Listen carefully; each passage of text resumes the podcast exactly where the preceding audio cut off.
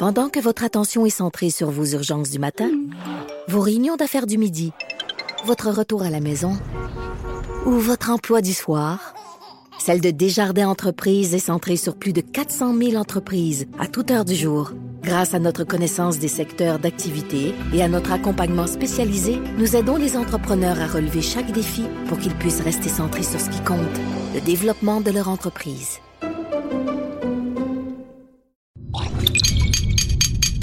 Cube Radio.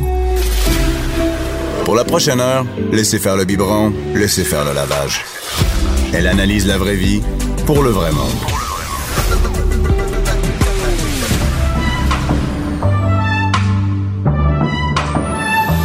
Mère ordinaire. Allô tout le monde, j'espère que vous allez bien. Non, ce n'est pas Bianca Lompré, c'est Anaïs Gertin-Lacroix qui va passer la prochaine heure avec vous. Êtes-vous euh, en forme? Est-ce qu'il y a un petit rhume à la maison? Moi, je vous pose la question parce que moi, personnellement, je suis top shape, contente d'être ici. L'homme, par contre, ma petite drama queen, moi, j'appelle ça comme ça. Et là, je vois Jonathan Garnier qui rit. Allô, Jonathan, comment ça va? Allô, Anaïs, ça va bien. Est-ce que t'es comme ça, toi? La grippe Ouais. d'homme, là, ça te met KO Euh, ou au contraire, t'es pas euh, si ben, mal? euh, Moi, j'ai j'ai un truc une fois par année, je sais pas ce que c'est, mais oui, c'est ça. Je fais ma pleureuse pendant pendant deux trois jours. Tu fais ta pleureuse. Est-ce que c'est vrai que la soupe ou les nouilles, c'est comme le remède? Euh, de la faire ou de la de la manger? Les deux?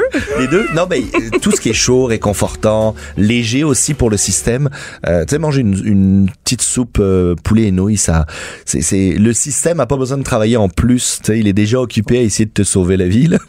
Tu sais, Donc, parce que on s'entend qu'une grippe d'homme, tu peux en mourir. c'est pas pareil pour les Ah, femmes. Hey, ça- Moi, je pogne les nerfs hein, quand mon chum commence à être malade. Là, je suis comme non, non, tu seras pas malade là, parce qu'il peut rien faire. Je fais tout de A à Z tellement que la belle-mère Linda, bonjour, garde Albert aujourd'hui parce que moi je travaille et Jean-Philippe, Ben oui. euh, il est occupé à survivre, hein, comme tu le C'est dis. ça. En tout cas, il t'écoute, puis il est bien fier que tu parles de lui. Dans Il écoute termes. pas, il est même pas capable d'allumer la télévision ou mettre l'application. Il est malade. Bon, c'est sûrement que c'est Ah, vrai, alors. Ben oui.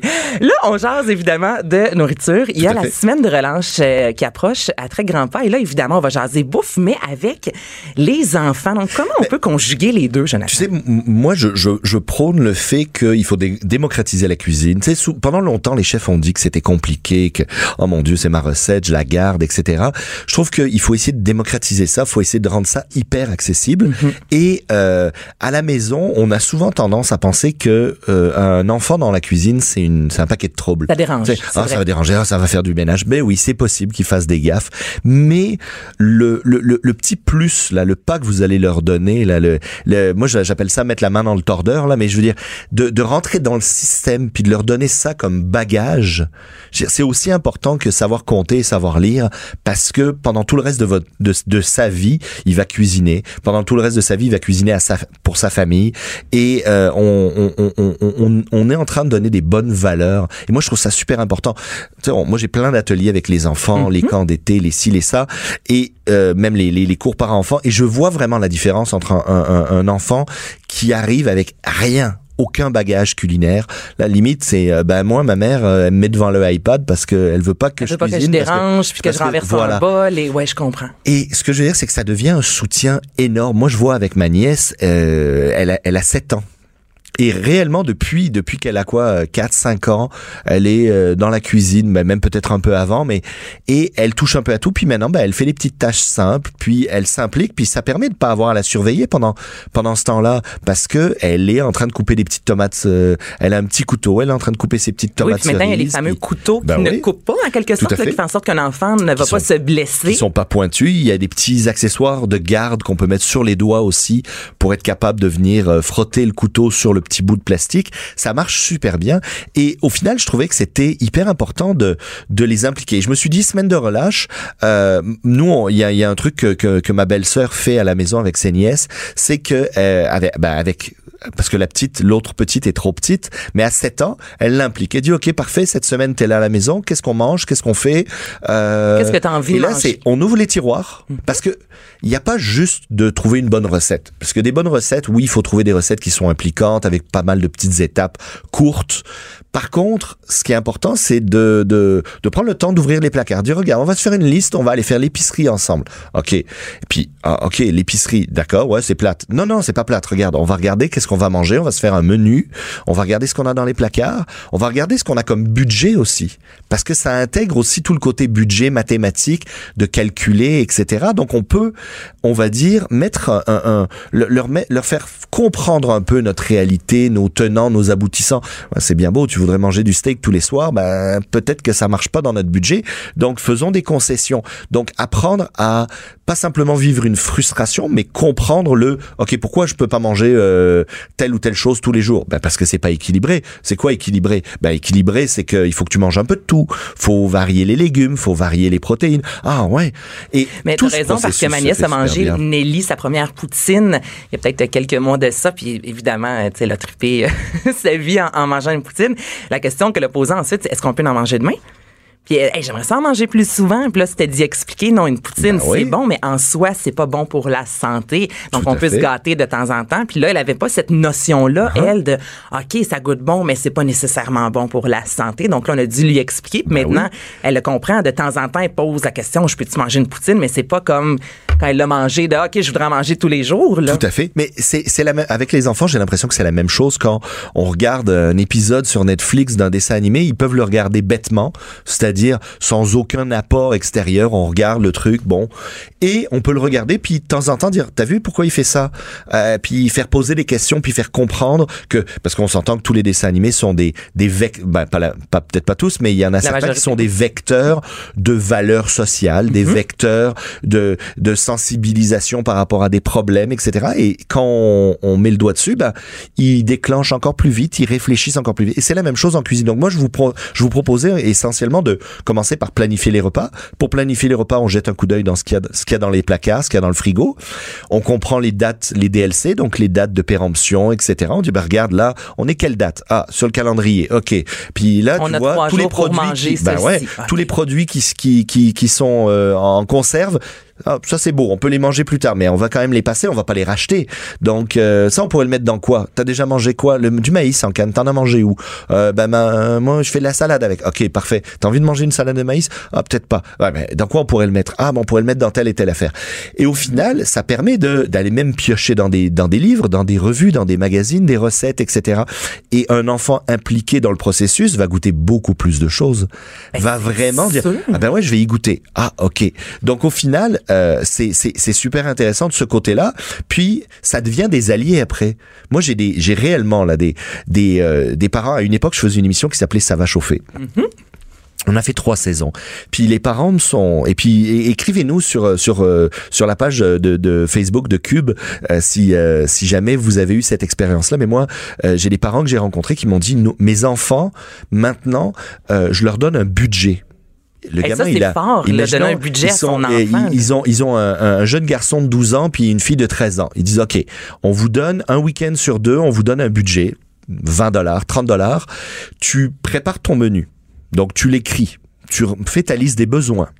Tu regardes ce qu'on a dans les placards parce que tu veux pas racheter en double tu vas à l'épicerie avec nous quand nous on fait la grosse épicerie ben tu vas faire ta petite épicerie avec ton mini chariot là puis tu ramasses tes petites choses et tu nous cuisines. Et nous, on va te donner une note et des commentaires sur ton repas. Mais là, c'est pas juste de cuisiner, c'est aussi prendre l'autre en compte parce que celui qui va noter, si je sais que maman elle aime pas le poisson ou que ma, ma grande sœur les brocolis c'est pas top. Et je veux pas perdre de ben, points je là, pas, donc je veux pas perdre de points donc je vais pas cuisiner ça. je vais prendre donc je prends l'autre en compte. Donc cuisiner devient une activité sociale et qui devient ça devient une espèce de vecteur de plein de valeurs et de partage etc. Et je trouve ça génial de ce côté-là. Oui, puis ça met de l'avant aussi l'organisation. On s'entend que pour faire un, le menu avec le 30 dollars exemple d'aller à l'épicerie ensuite préparer le repas, placer la table. Complètement. C'est Recevoir. C'est une grosse activité en Ben oui, soi. Il y a beaucoup d'organisations, Ben oui. mais moi, j'ai de la misère à le faire. J'ai 31 ans. Donc, Ben c'est oui. sûr que de l'organisation dans tout mais ça pour mais- un enfant, oui, c'est sûr. Mais on peut plus. En plus, on est capable de euh, parce que souvent les parents me disent, moi, en discutant, euh, c'est souvent ah ben on sait pas trop quoi faire. Euh, Bon, ils vont jouer un peu à la console, ils vont jouer un peu euh, dehors, ils vont jouer un peu ci, un peu ça. Mais honnêtement, si imaginons qu'on décide de faire une une soirée mexicaine, on dit ok qui on invite? Ah mais euh, tante euh, tante Pauline, euh, on l'a pas on l'a pas invitée depuis longtemps. Ok, on va voir si tante Pauline est libre vendredi prochain. Parfait. Donc on invite tante Pauline, mais là on dit écoute, faut être prêt là. Puis on fait une soirée mexicaine, on a dit? Parfait. Alors on va aller faire des recherches. Mais typique, on peut faire une recherche sur internet pour trouver des recettes. On peut aussi aller voir chercher des recettes, des des infos sur certains ingrédients. Mais pourquoi pas aussi du déguisement? La soirée, elle peut être thématique. Donc on peut La confectionner qu'on inclut tout à fait. ça. La musique, et on va se faire une liste de musique. Alors on va écouter de la musique mexicaine pendant la pendant la journée. On va se monter une petite playlist. Donc au final, le la, la, la cuisine devient simplement un prétexte pour aller plus loin dans le processus d'apprentissage et de découverte. Et imaginez, vous êtes capable de faire presque une semaine là-dessus. Ben, De- tellement. donc au final, La on- musique, on- la décoration, Ben inviter oui. les gens, faire le, le menu, aller à l'épicerie, on peut faire de la prep, comme on dit en, entre guillemets. Ben Donc, oui. c'est vraiment une activité. euh, Tout à fait. prend Puis beaucoup si de temps, c'est si c'est ben il y a des épiceries ethniques particulières dans certains pour certains types de cuisine. Donc on va découvrir des produits. Ah ben tiens l'apéro, on va prendre un pot de cacahuètes, euh, euh, lime et quelque chose, lime et piment euh, sur l'étagère du, du l'épicerie euh, mexicaine. Ah ben on n'a jamais goûté à ça. Ah ouais, ça va être pour notre apéro là. Puis ah ok, tu sais on est capable d'aller vraiment vraiment loin et les et la majorité des enfants sont sont très heureux de s'impliquer à partir du moment où il y a un objectif. Il faut qu'il y ait un objectif, il faut qu'il y ait un sens au bout et euh, de recevoir quelqu'un ou de faire un repas bien spécifique à un moment donné, ça leur permet de rester focus et de de construire leur démarche. C'est Euh, gratifiant pour et les très, enfants, très là, une fois que le, le- le- repas est terminé, que tout le monde dit que c'était vraiment bon, qu'ils ont passé Ben un oui. bon moment, puis l'enfant qui a 13 ans, il dire Hey, c'est moi qui est derrière ça. Tout à fait. Wow! Et, et après, ben, on replanifie pour un peu plus tard. Puis euh, le- le- l'enfant va souvent venir vous donner un coup de main pour euh, préparer certaines choses d'avance, etc. euh, pour les repas de la semaine. Et il va comprendre aussi pourquoi, ben, ben ouais, quand on a des restants de, de, de tels plats, ben, on les passe dans les sandwichs du lendemain. Ah, On leur ok. explique qu'est-ce qu'un on les- touski, Ben oui, tout à fait. Non, ça, ça, ça, ça marche super bien. Et moi, je me suis dit, quelle recette pourrait fonctionner pour euh, pour des enfants? Évidemment, ça dépend de l'âge, mais je vous ai fait une petite liste. euh, vraiment pas exhaustive, hein, quelques quelques idées, mais les crêpes, les cookies, les omelettes de brunch, les cupcakes, euh, les cupcakes sucrés et salés hein, d'ailleurs, et les crêpes sucrées et salées, ça marche très bien. En gros, faut trouver euh, faut trouver des recettes avec des étapes qui soient assez courtes. Euh, c'est sûr que je vous dirais, si vous décidez de faire un osso buco, bah, euh, le sobuco, une fois qu'on l'a mis au four et qu'on attend grand-chose 4 heures, on trouve ça plate. Par Ouais. contre, euh, par exemple, des crêpes, moi je vous ai mis, et on va mettre le lien euh, de, des- de la recette, je vous ai mis une recette de crêpes sucrées, une recette de crêpes salées.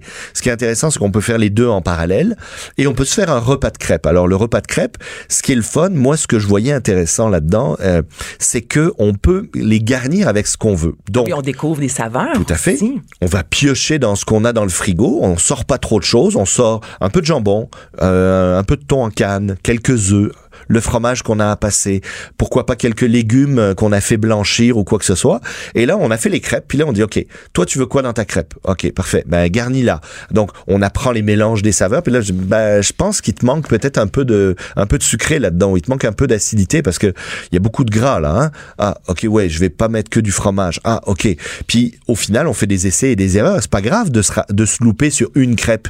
Si je remplis une crêpe puis qu'elle est pas bonne. ah, Ben oui, pas ben oui, monde, mon, là, mon, mon, mon petit, t'as, mélangé jambon et thon, là. C'est sûr ça va peut-être pas être super bon. Hein? Mais, on vit une expérience, on apprend, c'est un processus. Donc, apprendre le mariage des goûts, apprendre les portions aussi. Si je garnis trop ma crêpe, je suis plus capable de la fermer, euh, ça pose un problème. Euh, apprendre le partage parce que ben, je vais peut-être pas me, taper tout le fromage parce qu'il y a d'autres personnes autour de la table qui en veulent. Euh, comprendre que je suis un, un individu à part entière et que j'ai des goûts propres, ben ma crêpe, moi je la trouve bonne. Toi t'aimes pas ça, mais moi je vais quand même en mettre parce que je trouve ça bon. Et c'est pas parce que tout le monde autour de la table aime, exemple, les crèmes pommes cheddar que toi t'es obligé d'aimer ça. T'as le droit de t'affirmer et de dire ben non, moi tu vois, même si euh, tout le monde dit que c'est extraordinaire, de mon côté ça me parle pas du tout. Fait que c'est apprendre aussi à s'affirmer puis à affirmer ses goûts et ses choix. Complètement. Et ça marche très, très bien. Et au final, tout ça ensemble fait que ça devient une activité sociale parce que on fait une mise en place, on prépare le jambon, le ci, le ça, on met ça autour de la table et on partage ce repas-là et on garnit nos crêpes et on les fait réchauffer rapidement à la poêle. Donc, chacun son tour, on va faire sa crêpe. Puis ça, ça permet aussi de ralentir le rythme de, de, de dégustation. Souvent, quand on vous sert une assiette, en dedans de 20 minutes, même moins, je te dirais, la majorité des gens vont manger en dedans de 10 minutes. Ils ont fini leur Ah assiette Oui, on mange, mange, mange. et ils on veulent passer à autre chose. presque. Alors que là, ben, j'ai une poêle sur le feu, les crêpes sont faites d'avance, on garnit une crêpe, on la prend, la personne commence à manger, pendant ce temps, on envoie la deuxième à cuire, la troisième, et chacun va réchauffer sa crêpe à feu doux, faire fondre un peu son fromage, etc. Et au final, ça fait que le repas dure peut-être une demi-heure, trois quarts d'heure. On a le temps d'échanger, on a le temps de partager. Parents, essayez de prendre des petites histoires sur les produits. Si je sers un vieux cheddar, ben ça vient d'où le cheddar? Ce- Cette marque-là, c'est quoi? Pourquoi il s'appelle euh, Pourquoi le fromage il s'appelle euh, euh, euh, Je sais Le- pas le- moi le- le, il y en a tellement au Québec, Non, hein, le, bleu cherche. d'Élisabeth Ben ou oui. euh, euh, le diable est aux vaches ou le Guillaume Tell. Ah ben parce que le Guillaume Tell, c'est un fromage. Tu sais Guillaume Tell, tu te souviens de l'histoire de Guillaume Tell? Ah non, mais je me souviens pas. Ben l'histoire de Guillaume Tell, c'est quelqu'un, il y avait tu sais la pomme, il était bon avec un arc, il a tiré une flèche dans une pomme. Ah, OK, et ça pourquoi on l'a appelé Guillaume Tell le fromage? Ben parce que ce fromage là, il est trempé pendant trois jours dans le cidre de glace. Il est immergé dans le cidre de glace. Ah ouais, le cidre de glace, ben ouais, le cidre de glace, c'est fait avec quoi? Ah ben c'est fait avec des des pommes. pommes. Ben oui, tu sais, on y a, on est allé voir la pommerie là. Tu sais quand on ramasse les pommes, ben ils les laissent dehors, ils les font congeler, puis ils font du cidre avec. Ah ouais, je savais pas. Donc, Voyez vraiment, le on l'amène aussi processus. dans un univers. Ben, bien sûr. Exemple, même des bleuets, là. Ben, ça vient bien d'où les bleuets? Ah, ça vient du lac Saint-Jean et la route des Tout bleuets. Qu'est-ce qu'on peut faire avec Pourquoi, des comment, pourquoi on appelle ça, pourquoi on appelle Oh, les bleuets les bleuets, tu sais, puis on est capable d'aller chercher énormément d'informations. Et c'est aujourd'hui c'est pas long avant fallait taper dans le dictionnaire trouver des livres spécialisés des machins Eh, mais non, aujourd'hui hein, Internet, hein, merci. Internet, bonsoir, merci, deux minutes, on a un document de recherche. Donc, on peut, on peut aussi lancer le défi aux enfants de nous faire un exposé sur certains ingrédients. Toi, tu vas t'occuper des deux fromages. Toi, tu vas t'occuper de telle et telle charcuterie. Ça vient d'où? C'est fait comment? Euh, quelle région? Ah, ça vient d'Italie. Ah ouais, vous connaissez l'Italie? Qu'est-ce qu'on mange en Italie? Etc., etc., etc. Et ça marche Mais vraiment. j'aime tellement ça. Il faut Écoute, le faire. Albert a 9 mois, j'ai déjà hâte. Bon. 7, 8 ans pour faire ça. Merci beaucoup, Jonathan ça Garnier. Donc, faisons fait des crêpes durant Oui. la semaine de relâche, entre autres, et allez-y avec votre imagination. Il y a Et tellement de belles activités. On vous à publie la recette. Donc, vous allez tout trouver. Absolument. Merci beaucoup. À bientôt. Entre la préparation des lunchs et le souper, divertissez-vous. Jusqu'à 12. Mère ordinaire. Cube Radio. Ben oui, je bois dans un gobelet parce que j'ai oublié ma gourde. Je suis partie ce matin. J'étais vraiment euh, ben, à la dernière minute comme d'habitude. Donc, j'ai pris un gobelet euh, à Albert. J'ai mon petit gobelet bleu. Que voulez-vous? C'est l'histoire de ma vie. Alors, je suis en compagnie présentement de Sophia Benzacourt, qui est porte-parole de la Fondation des amputés de guerre. Allô? Bonjour. Merci beaucoup d'être là. Bienvenue Merci en studio. Ben, ça me fait tellement plaisir. Et je suis également en compagnie d'Isabelle Vermette, qui est coordonnatrice des présentations Jouer prudemment et du programme Les Mères solidaires. Les filles, juste pour situer euh, les gens, bon, vous travaillez au sein de la Fondation. De ton côté, Sophia, euh, tu as la jambe amputée. C'est le pied. Peux-tu nous dire un peu, raconter rapidement ton histoire pour nous situer? Oui, oui, en effet. Donc, c'est ma jambe gauche. Euh, puis, c'est juste au-dessus du genou. Donc, c'est comme si c'était juste ma cuisse. Et moi, c'est de naissance. de naissance. Ouais. Là, tu portes des shirts, des bermudas avec des collants et ça ne paraît pas. Ouais, c'est. Euh, non, mais j'en parle parce que des fois, on- ça peut nous mettre mal à l'aise quand on voit une personne qui est amputée d'un membre. On sait pas trop. Est-ce qu'on pose des questions? Est-ce qu'on le regarde? Les filles, est-ce que vous vivez un peu ce regard-là des gens qui savent pas nécessairement comment aborder le sujet avec vous? Ben, je vous dirais que c'est quelque chose de quotidien où ce qu'on on est habitué à vivre avec ces regards-là, ces questionnements-là. Moi, je suis pour euh, répondre aux questions. OK, parce que Isabelle, toi, juste pour situer les gens, c'est la main gauche. Exactement. Je suis amputée de la naissance. Euh, À la main gauche euh, seulement. Et euh, je porte pas de membre artificiel dans la vie de tous les jours. Je vais la porter pour travailler, mais pas dans ma vie de tous les jours. C'est un choix que j'ai fait. Parce que là, aujourd'hui, tu la portes. Oui, parce que là, je travaille. Je comprends. Mais euh, le membre artificiel, il va venir m'aider dans certaines tâches, mais aussi il faut que mon bras, mon épaule se repose à un certain moment donné. Donc c'est pour ça que j'ai fait le choix euh, de pas la porter quand je travaille pas. Fait que quand je vais faire l'épicerie, euh, à ce moment-là, souvent c'est souvent les enfants qui sont curieux, euh, ou ce qu'ils vont venir me pointer, ou ce qu'ils vont poser des questions. Euh, puis je vous dirais que tout dépend du, du moment ou du temps que j'ai pour cette activité-là. Je vais prendre le temps de répondre aux questions parce qu'un enfant, c'est innocent. Ça veut savoir, ça veut apprendre.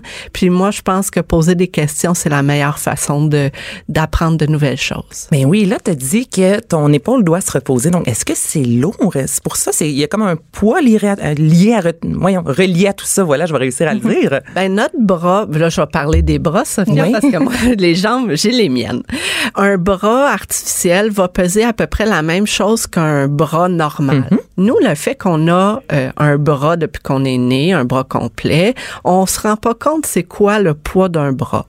Mais une prothèse adulte comme la mienne va peser entre 2 et 3 livres. Fait que c'est quand même, le poids, il pend au bout de la main parce qu'il est tout dans le, après le poignet dans le fond. Donc, le poids, il pend dans le vide.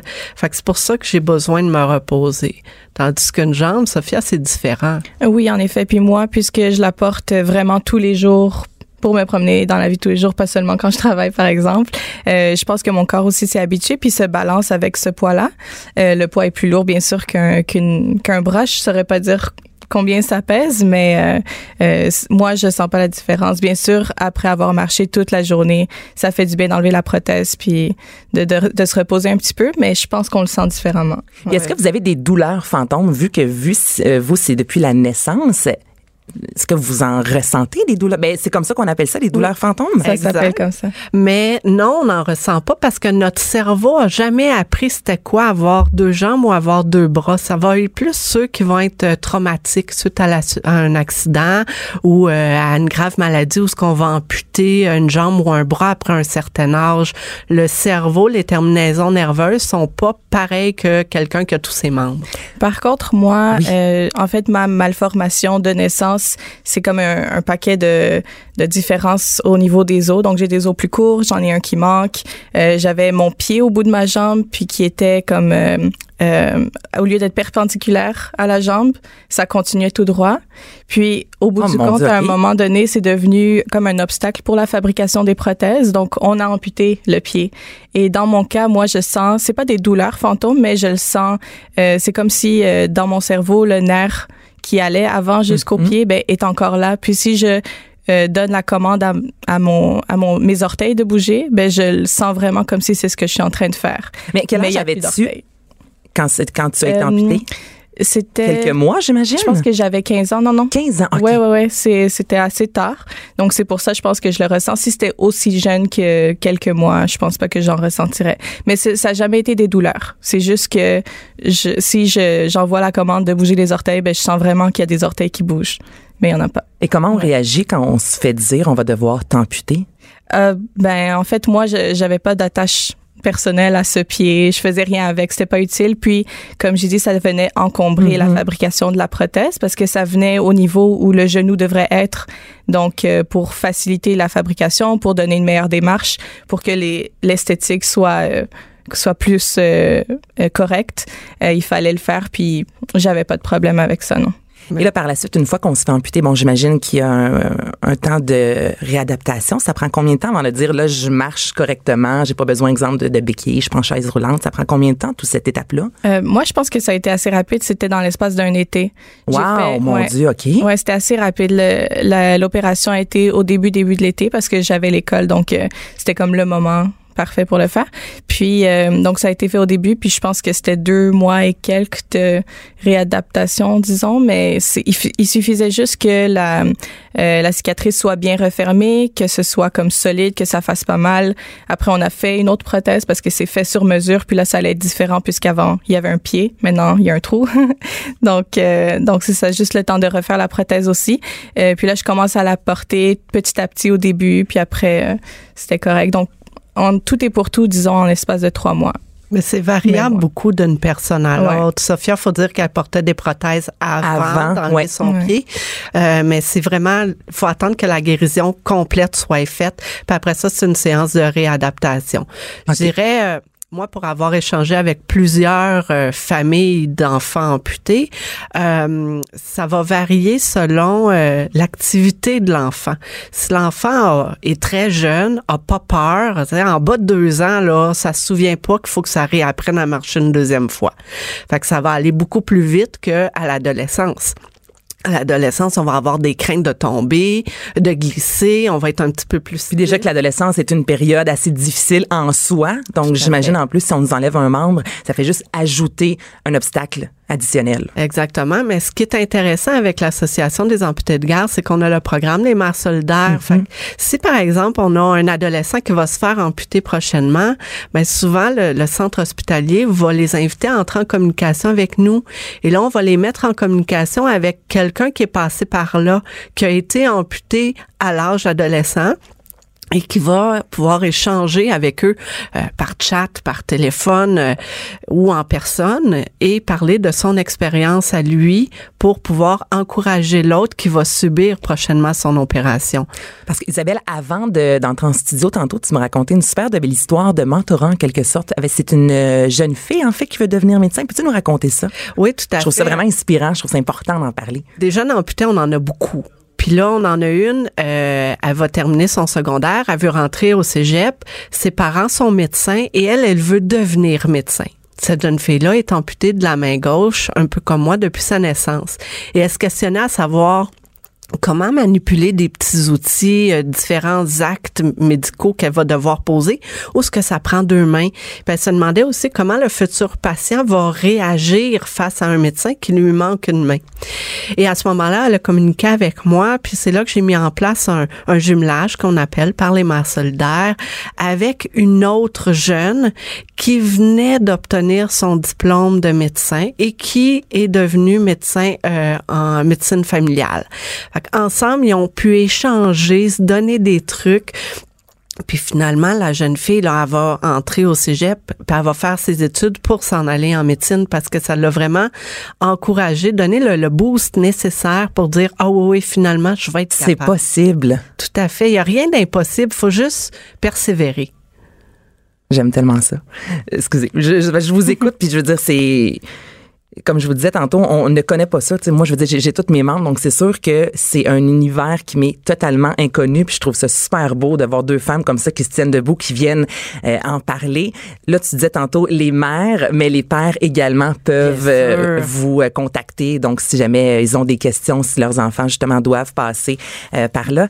Tu as deux enfants, toi, Isabelle? Oui, j'ai deux. Quel âge ont-ils? J'ai une grande fille de 14 ans puis un garçon de 10 ans. À quel moment tu as abordé ce sujet-là? Parce que j'imagine que tu as dû leur expliquer la réalité? Ben, je trouve ça drôle un petit peu à ma première grossesse. C'est mon médecin qui s'est inquiété à savoir si mon bébé allait être amputé ou non. Elle voulait que je passe des tests spéciaux. Puis j'ai dit, écoutez, moi, là, j'aimerais ça que mon enfant, il manque un bout. Fait que là, elle est venue un petit peu ben oui. bouche bée par rapport à mon commentaire. J'ai dit, oui, mais je vais pouvoir faire partie des amputés de guerre les amputés de guerre, oui, c'est une association, mais c'est une deuxième famille où ce qu'on se fait plein d'amis différents, qu'on a plein d'activités super le fun. Puis j'aimerais ça qu'ils puissent me suivre dans cet univers-là. Fait que quand elle a vu ma réaction, elle a dit, oh, peut-être qu'on va regarder si elle est en santé à ce moment-là, euh, s'il manque un bout, on vivra avec. Finalement, mes deux enfants, ils ont tout leur mal. Je suis un peu triste, mais c'est sont en bonne santé. Je suis bien heureuse. Mais eux, c'est euh, vers deux ans. Tu sais, vers deux ans, un enfant commence à, réaliser les différences. Mm-hmm. Il regardait mes mains.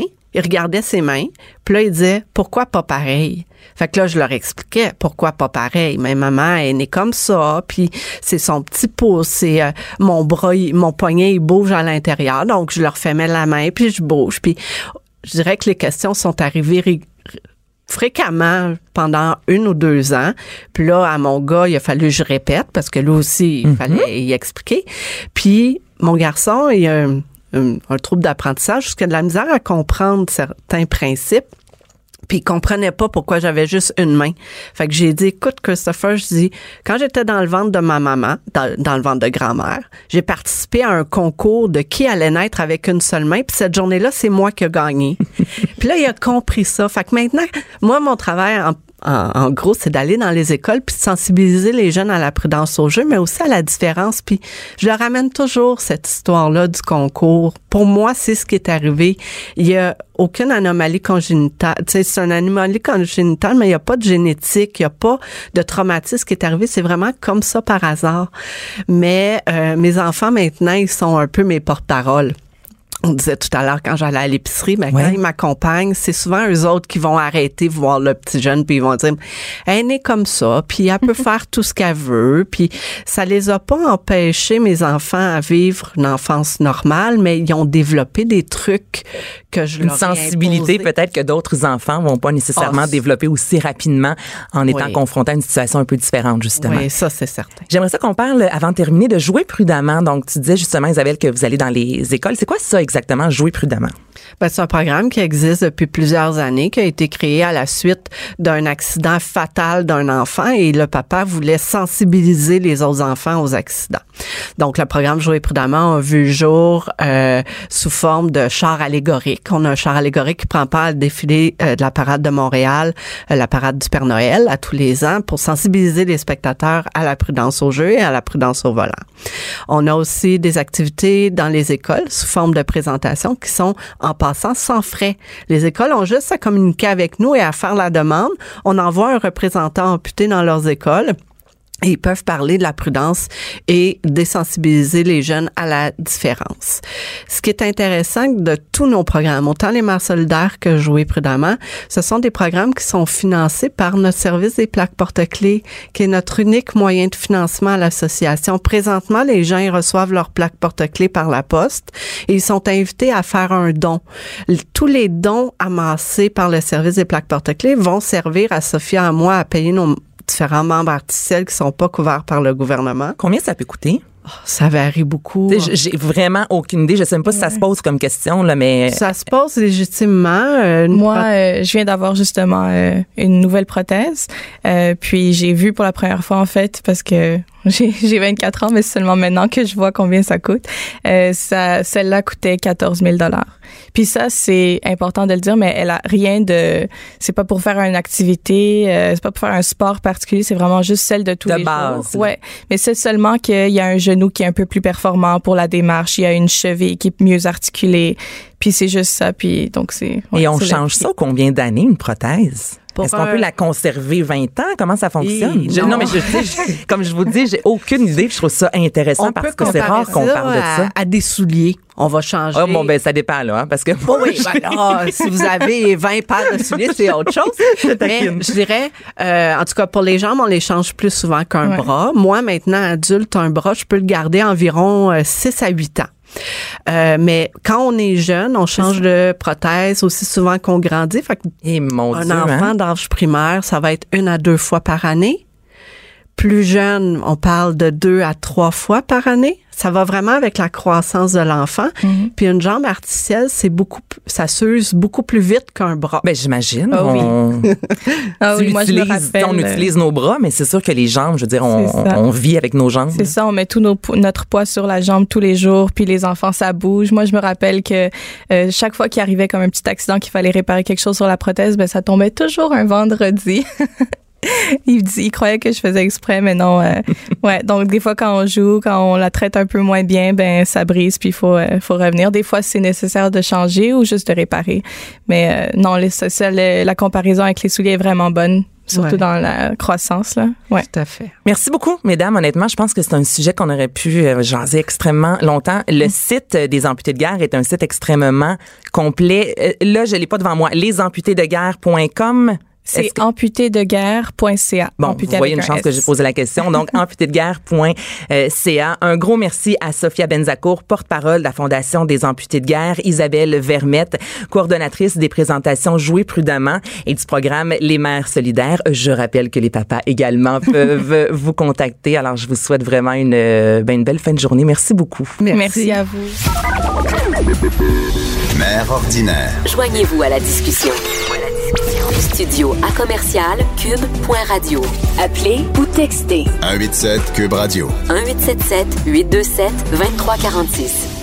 Anaïs Gertin-Lacroix qui vous accompagne dans Mère ordinaire en remplacement de Bianca Lompré. Je suis en compagnie de Jean-Philippe Daou. Allô? Bonjour. Et là, on parle un peu euh, showbiz, euh, Un peu.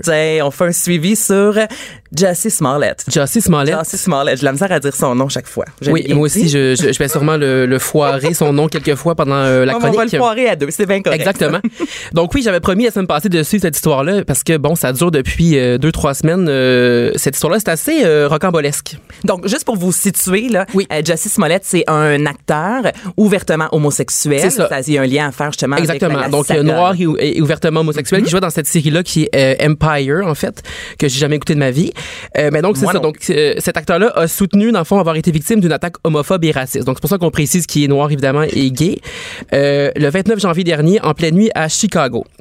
Donc en fait ce qu'il raconte c'est qu'il se serait fait attaquer par deux hommes masqués en fait qui lui auraient crié Empire faggot et Empire nigger donc en référence à euh, son orientation sex- sexuelle et à sa couleur de peau et il lui aurait aussi crié euh, qu'il était dans le pays de MAGA euh, donc en référence à Make America Great Again le slogan de Donald Trump Notre ami Donald Trump. oui, c'est ça.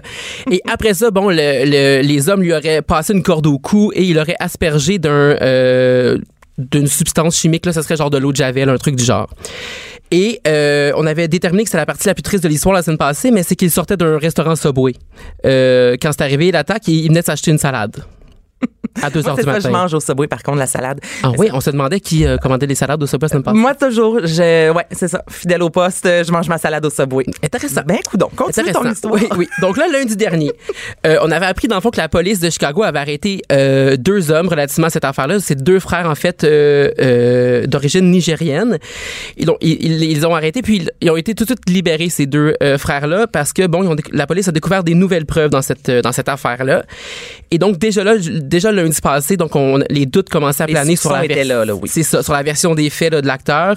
En fait, on, soupçonnait- on le soupçonnait d'avoir euh, payé lui-même les deux frères pour euh, se faire attaquer dans la rue. Donc c'est là qu'on est- on, on en était euh, lundi dernier et tu t'en doutes sûrement, mais la, la semaine a été riche là, euh, Ben. en rebondissements. Euh, pour vrai, on dirait qu'on suit une série. Ah, c'est c'est vraiment la saga, là. Oui, oui. Puis genre une série, Tous les médias en parlent. C'est ça. Puis genre une série que tu te dis, voyons, ça n'a pas de bon sens, c'est vraiment tiré par les cheveux. Mais on sait ça arriverait pas. pourquoi il a fait ça. Mais c'est ça. Donc là, bon. Puis là, on va se le dire, il a passé une très mauvaise semaine.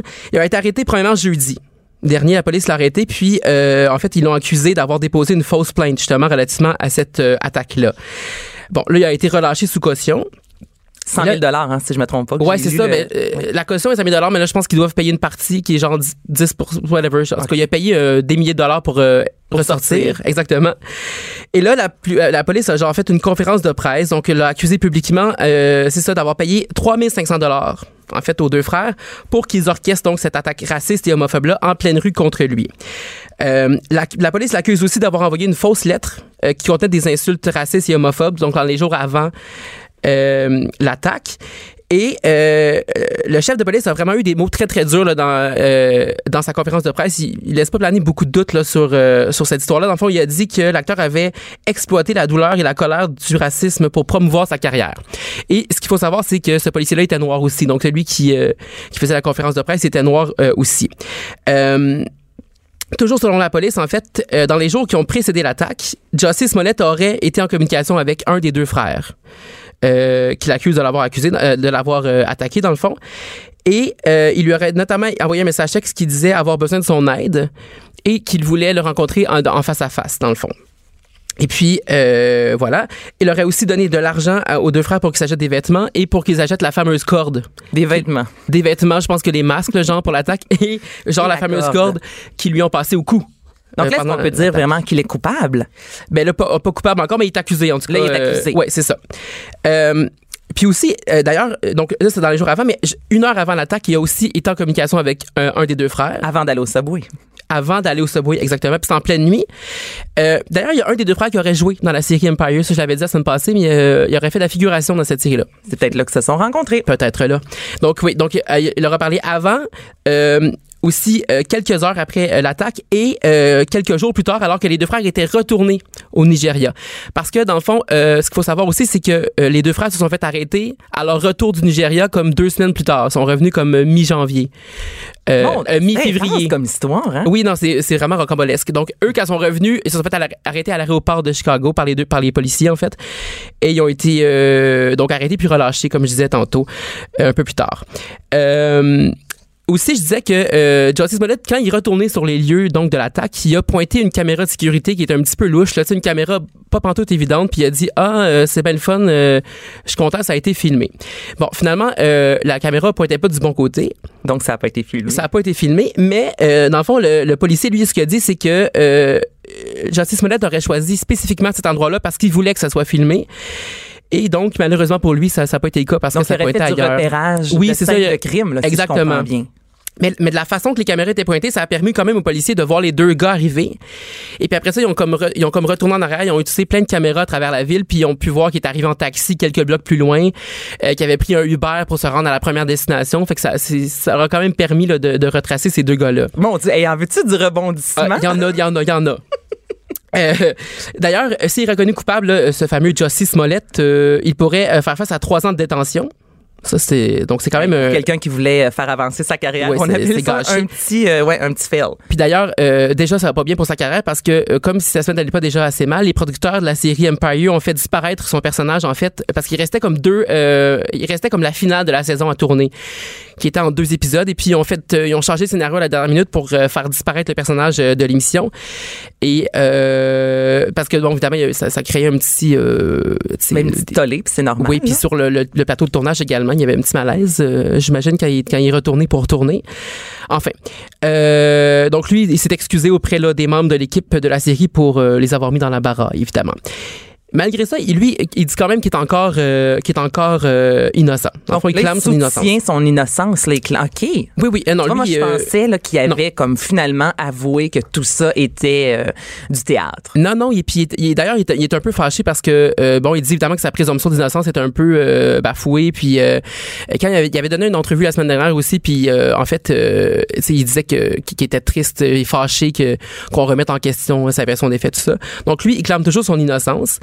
Euh, et d'ailleurs, hier, il y a le, le TMZ, donc qui est un, un site à potins aux, aux États-Unis, qui a euh, diffusé des nouveaux détails. Ça, c'est bien intéressant. Euh, dans le fond, la police, donc eux, ils reconnaissent que la police a euh, euh, affirmé donc qu'il avait payé 3500 dollars pour euh, donc pour pour se faire attaquer. Mais il y a une source proche donc de l'acteur qui a dit à TMZ Pas une source proche. Une Hey, source selon proche. une source. hein, oui, qui est jamais nommée cette fameuse source proche. Donc, euh, euh, cette source proche-là a dit que euh, le chèque de 3500 dollars, en fait, euh, servait à payer un programme d'entraînement et non euh, payer l'attaque. OK. Parce que donc, ça a l'air qu'il y a un des deux frères qui euh, bah, qui, qui donne des cours de qui en fait qui donne des Mais attends euh, un peu, qui est là, moi, que j'ai lu sur les médias sociaux, Oui. qu'il avait payé en chèque? Oui, c'est ça. Donc, j'imagine, habituellement, quand on paye en chèque, on écrit la raison pour laquelle. Ben, c'est ça. On, il semble, je- faut pas être à Papineau. là. Exactement. On a vu des captures d'écran de ce fameux chèque-là. Et puis, c'était écrit Five Week Nutri- Nutrition, Nutrition Workout Program. Don't Je go. salue notre anglais Oui, notre, ma- notre magnifique anglais, l'accent euh, fabuloso. Euh, oui, donc Five Week Nutrition Workout Program, don't go. Donc, c'était écrit ça dans l'espèce de- d'endroit où on peut indiquer là, le- la raison de, du chèque. Et, bon, là, vous, vous- vous- je- clairement, tu te dis, c'est qu'est-ce que- pourquoi don't go, tu sais? Pourquoi Don't Go? Donc, ça fait référence à une chanson. C'est encore bien bon, cette histoire-là, tu vas voir. Ça fait référence à une chanson, euh, donc, de ce fameux Jussie Smollett-là. Et, donc, il devait tourner un vidéoclip. OK, pour la chanson Don't Go, quelques semaines plus tard. Donc, il s'entraînait pour avoir une Oui, parce belle qu'il était, eh ben oui, parce qu'il était en euh, torse nu dans ce, il allait être en torse nu dans ce, dans ce vidéoclip-là, dans le fond. OK. Fait que là, il voulait être en belle, belle shape. Puis ça a l'air toujours, cette, selon cette fameuse source-là euh, qui a euh, discuté avec TMZ, que le- que l'acteur voulait être à son meilleur et qu'il voulait perdre une vingtaine de livres pour euh, être en belle, belle shape là, pour son vidéoclip. Donc, euh, Mais là, c'est quand on va savoir si tout ça, c'est vrai. Là? Y a Ben là- un procès qui s'en vient bientôt? Mais là, l'enquête se poursuit, évidemment. oui. Puis là, euh, il va y avoir un procès sûrement parce que bon, il est accusé formellement. Euh, donc lui, il va, il va pouvoir se défendre, euh, c'est sûr. Là. Mais la police, donc là, la police euh, étant euh, le chef, je pense que c'était le chef, ou en tout cas le porte-parole, était en entrevue ce matin à une émission américaine, puis lui il disait qu'il détenait beaucoup d'autres preuves. Là, tu sais, ils en ont diffusé quelques-unes, Euh, mais lui, dans le fond, il défend son enquête puis il dit que même si bon, ça serait pour payer euh, un entraînement, tu sais, ils ont d'autres preuves dans l'histoire qui permettent de, de dire que c'est lui qui a orchestré dans le fond cette, cette attaque-là. Il va avoir un livre bientôt. Ça, c'est Ben, sûr. euh, une moi, je ferais une série. là. Tout cas, j'achèterais les droits. Mais d'ailleurs, mais, mais toute cette histoire-là, par exemple, tu sais, là, c'est bien, bien drôle. euh, Je trouve, j'aime bien ça, suivre ça. Puis, mais euh, je me pose quand même la question comme quelles répercussions ça va avoir pour les gens, euh, quelles répercussions ça va avoir sur les gens qui ont, qui sont vraiment victimes de ce genre de, euh, tu sais, de, d'attaques là, euh, racistes ou homophobes aux États-Unis, parce que euh, il y a l'AFP qui citait la- la- le FBI qui disait que les crimes haineux étaient euh, en hausse aux États-Unis, hausse, tu sais, dans les dernières années. D'avoir choisi de faire, euh, de, de, de simuler, là, si Ben, c'est cas, ça. un crime tel. Est-ce qu'on va regarder avec Le plus de, pourquoi, de suspicion après Ouais. les gens qui vont, euh, tu sais, qui vont vouloir dénoncer ce genre de, de crime-là? C'est la question que je me pose. Ça sera à voir. Mais il y a déjà euh, hier le, le fils de Donald Trump, d'ailleurs, euh, pendant les Oscars, qui a comparé justement euh, Justice Smollett à Kristen Blasey Ford, qui avait accusé le juge Kavanaugh Oui. Ben, d'agression sexuelle dans le fond qui ça remontait dans le temps de l'école mais tu sais c'est pas du tout le- le- la même histoire puis elle c'est bon c'est quand même une victime présumée puis tu sais je sais pas il compare ça quelqu'un qui invente une histoire c'est comme de, de dire que les deux ont inventé leur histoire donc euh, déjà là il y, a- il y a des répercussions négatives sur les gens qui, qui dénoncent Parlant de nos euh, amis du Sud. Oui les Américains Là, là, OK, il nous reste Oui. quelques minutes. euh, Ah oui, hein? que je- non, c'est parce que je veux vraiment qu'on Oui. en jase. Si vous avez envie de faire des sous, là, vous allez au Super Cire, vous allez acheter du croche ou du Club Soda. du club soda Du Club Soda. Oui. Vous envoyez ça aux États-Unis et vous allez faire des sous. Ben oui Là, c'est ça j'ai lu ça ce matin. là. Qu'est-ce que c'est ça? parce qu'on veut tout euh, arrondir nos fonds de mois, euh, nos, nos, nos, nos fins de mois. En tout cas, moi, je le veux. Nos fonds Oui, aussi, là, Nos fonds mais- de mois, ouais, c'est ça, nos fonds. Euh, oui, donc c'est un gars de Longueuil. Ça, c'est, euh, j'ai, lu ça sur Vice la semaine, la semaine dernière, en fait, qui s'est donc lancé dans, dans un commerce de boissons gazeuses. Donc, il s'est parti d'une page Instagram qui s'appelle Rare Drank, boisson rare. euh, en français, euh, sur laquelle donc il vend des boissons gazeuses comme euh, le vulgaire crème soda. Euh, il Et vend ça aux crème États-Unis. un peu. Au Canada, il est blanc. Ben c'est ça que j'ai Et appris. moi, ça? ailleurs, ben non, l'ai appris ce matin Ah. là parce que euh, Alex le recherchiste m'a envoyé le- l'article. Je voulais un peu savoir de quoi on allait jaser, puis c'est vraiment ce que j'ai retenu de l'article qu'ailleurs dans le monde, le crème soda est rose. Il est rose, il est pas translucide. Ben moi j'ai le crème soda, mais, Mais moi euh, aussi, mais ça, je pense que je préférerais ça si c'était rose. Ben, ben oui, mais il me semble que- euh, il me semble que c'est ça. Moi aussi, je voudrais le rose, pas le blanc. En tout cas. fait que oui, donc ça, on, on en a juste ici. Donc c'est ça. Donc lui, euh, vu qu'on en a juste ici, que c'est exclusif, là, c'est euh, la loi de la demande. Euh, il vend ça à des prix faramineux euh, aux, euh, aux Américains. Euh, D'ailleurs, donc lui garde l'anonymat parce qu'il a été qualifié de trafiquant de boissons graseuses quand même. Mais là, tu dis un prix faramineux, combien vend Oui, c'est ça? Donc, pour donc une- attends, de- donne-moi deux secondes. Vingt- Donc pour une caisse de 24 bouteilles de 591 millilitres, donc c'est les bouteilles euh, dans les distributrices, genre ouais. Il vend ça euh, 200 pièces. 200 pièces. Puis pour 8 bouteilles de 2 litres de ce nectar des dieux, euh, 150 dollars. Mais voyons donc, mais ça vient d'où cette idée-là? Ben c'est ça sait- on sait Ben, pas, hein? J'ai dit, voyons, qui c'est, euh, quel épée achète Mais ça? mais c'est en même temps, oui, mais j'aurais aimé ça avoir l'idée, tu sais, faire de l'argent comme ça. Oui, mais là, c'est parce que ça, c'est lié. euh, ces boissons gazeuses-là sont liées, en fait, à la culture hip-hop aux États-Unis. Euh, donc, en fait, c'est parce que les, il y a des rap, il y a des rappeurs dans le fond qui se prennent en photo avec ce genre de boissons là sur les médias sociaux parce que ces boissons là sont utilisées pour euh, la consommation d'une drogue qui est appelée lean. Oh. Oui. Donc cette drogue là consiste en fait à mélanger du sirop codéiné donc qui contient la, la codéine à une boisson gazeuse comme le crème soda. Euh, Donc, lui, il encourage la consommation de drogue. ben, c'est ça, mais dans le fond, dans l'entrevue au Vice, il disait que la majorité de ses clients, c'est, ce sont des dealers de cette drogue-là, qui existent depuis comme les années 90. Moi, j'avais jamais entendu parler de ça. Moi non plus. Mais euh, d'ailleurs, euh, Mac, Mac Miller, Oui. bon, lui, il serait peut-être mort. Un rappeur il y a moins d'un an. ben, c'est ça, mais lui, il serait peut-être pos- possiblement mort. J'ai lu ça tantôt, là, je sais pas si c'est vrai, mais possiblement mort d'une overdose de cette drogue-là. Puis en fait, le, du sirop de codéine, en fait, c'est un, c'est un peu du, en fait, c'est un sirop pour la toux. J'imagine que c'est concentré, mais c'est comme un sirop pour la toux qui contient la codéine. Puis la codéine, c'est une espèce d'antidouleur qui est dérivée euh, de l'opium. Donc, Mais est-ce euh, que la police pourrait entrer là-dedans? Parce que oui, c'est un, un trafic de boissons gazeuses, mais au final, la Ouais. boisson gazeuse sert à créer une substance illicite et possiblement mortelle. Ouais, ben tu vois, il y a eu des quelques problèmes avec euh, avec euh, avec son commerce là, mais je ça concerne plus dans le fond euh, le produit lui-même là, dans le sens il y a eu des problèmes avec la Food and Drug Administration aux États-Unis parce que ce produit-là est pas enregistré aux États-Unis, donc c'est plus au niveau de la de, de la santé puis de la consommation. Tu sais, je pense pas que qu'il y a des problèmes au niveau parce que tu sais, je pense que faut tu prouves après ça que tu sais Oui, que les gens vont l'utiliser, mais c'est ça. au niveau conscience, je sais pas si tu Oui, comprends. oui, oui, non, la, la question Faire de l'argent, sachant très bien ce à quoi le produit va servir, il me semble, il y a, Oui, il y a une petite évaluation de conscience à faire. Là. Oui, exactement. Puis, puis clairement, lui, s'est lancé dans, dans ce dans ce, dans ce commerce-là exactement pour cette raison-là. C'est pas pour. Euh, il ferme pas les yeux. Clairement, il savait qu'il y avait une demande pour ça, puis c'est pour ça qu'il s'est lancé là-dedans. Mais c'est assez compliqué là, euh, quand même envoyer ça parce que bon, tu sais, il vend ben cher ses, euh, ses caisses, mais en ce moment, il doit passer par Post Canada en fait pour les envoyer. Mais c'était ma prochaine question. Comment il fait ça? Oui, parce qu'au début, dans le fond, il, euh, euh, au début, il, prenait, je pense qu'il prenait comme un autre espèce de service de livraison, mais là, il y a eu des problèmes justement, ça a été retourné, ça a été bloqué, tout ça. Donc là, il s'est tourné euh, vers Post Canada parce qu'au Canada, c'est légal, parce que tu as le droit d'envoyer des trucs, tu as le droit d'envoyer comme en bas d'un tel montant, tu as le droit d'envoyer des boissons gazeuses. Donc c'est plus du côté des États-Unis que, ça cause problème. Donc il s'est tourné vers Post Canada, puis il se croise les doigts parce qu'il y a quand même toujours la possibilité que ça soit arrêté aux douanes. Puis il avait aussi déjà essayé d'y aller en voiture. Hey, bon, et le gars veut le vendre, là, Oui, son au début, produit. il a essayé d'y aller en voiture, mais là, il est allé comme, comme plusieurs fois en quelques semaines avec toujours plein de caisses de de liqueur dans les valises. Fait que là, les gens les- aux douanes, ils ont commencé à se poser des questions. quoi. Je t'écoute, puis je suis là, mon, hey, hein? Mais là, tu sais, fait que là, il vend 200 pièces, mais tu sais, euh, ça coûte 100 dollars à peu près. Il disait envoyer une caisse euh, parce que tu sais, ça pèse une tonne. Bien sûr, c'est du liquide, c'est lourd. Ben c'est ça. Fait que imagine là, t'envoies, euh, tu sais, euh, je sais pas, une lettre qui est avec trop de papier, puis ça coûte quand même cher avec Post Canada dans le sens qu'il faut que tu mettes 12 times, puis. Euh, Imagine-toi des douzaines de Ben, litres. ça. Fait qu'il dit que ça coûte comme euh, quand même dans la centaine de dollars euh, de frais envoyés. Donc, euh, je pense pas qu'il fait. Il doit pas faire tant, tant d'argent que ça à- à- encore. Mais tu sais, j'imagine qu'il veut que ça grossisse, puis euh, éventuellement il va faire de l'argent plus. Mais là, ça. écoute, le Mais- fait que ce soit dans les, euh, dans les journaux, maintenant, peut-être aussi Ben, qu'il va y avoir une ben, compétition. Ben, c'est Ça ça. Puis, je, je parlais de ça tantôt, j'en parlais avec euh, quelqu'un là-bas, mais les gens qui habitent proche des frontières, euh, quelqu'un là-bas, voyons, quelqu'un au bureau, qu'est-ce que je dis là? On J'en salue quelqu'un là-bas. Ben oui, on, on salue quelqu'un là-bas, mais j'en parlais avec des collègues puis ils disaient quelqu'un qui habite proche des, des lignes hein, canadiennes euh, fait un voyage euh, ou deux par, par mois au Canada puis tu te ramènes des- de la liqueur. Tu sais, puis t'es pas obligé de payer tout le, le transport puis tout. Moi, je suis américain, proche des douanes, tu sais, à Burlington, genre. Oui, je, je comprends tout ça, mais en même temps, il y a, Oui, il y a la conscience, il y a la conscience, à faire ouais. du trafic de boissons gazeuses. Mais Oui. là, ça, c'est moi, là, mais... Ah oui. Puis en plus, faut que tu passes comme toutes les épiceries de la ville de Montréal pour aller chercher du crème soda.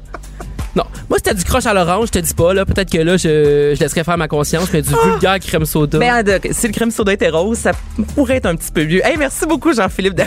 C'était ô combien divertissant.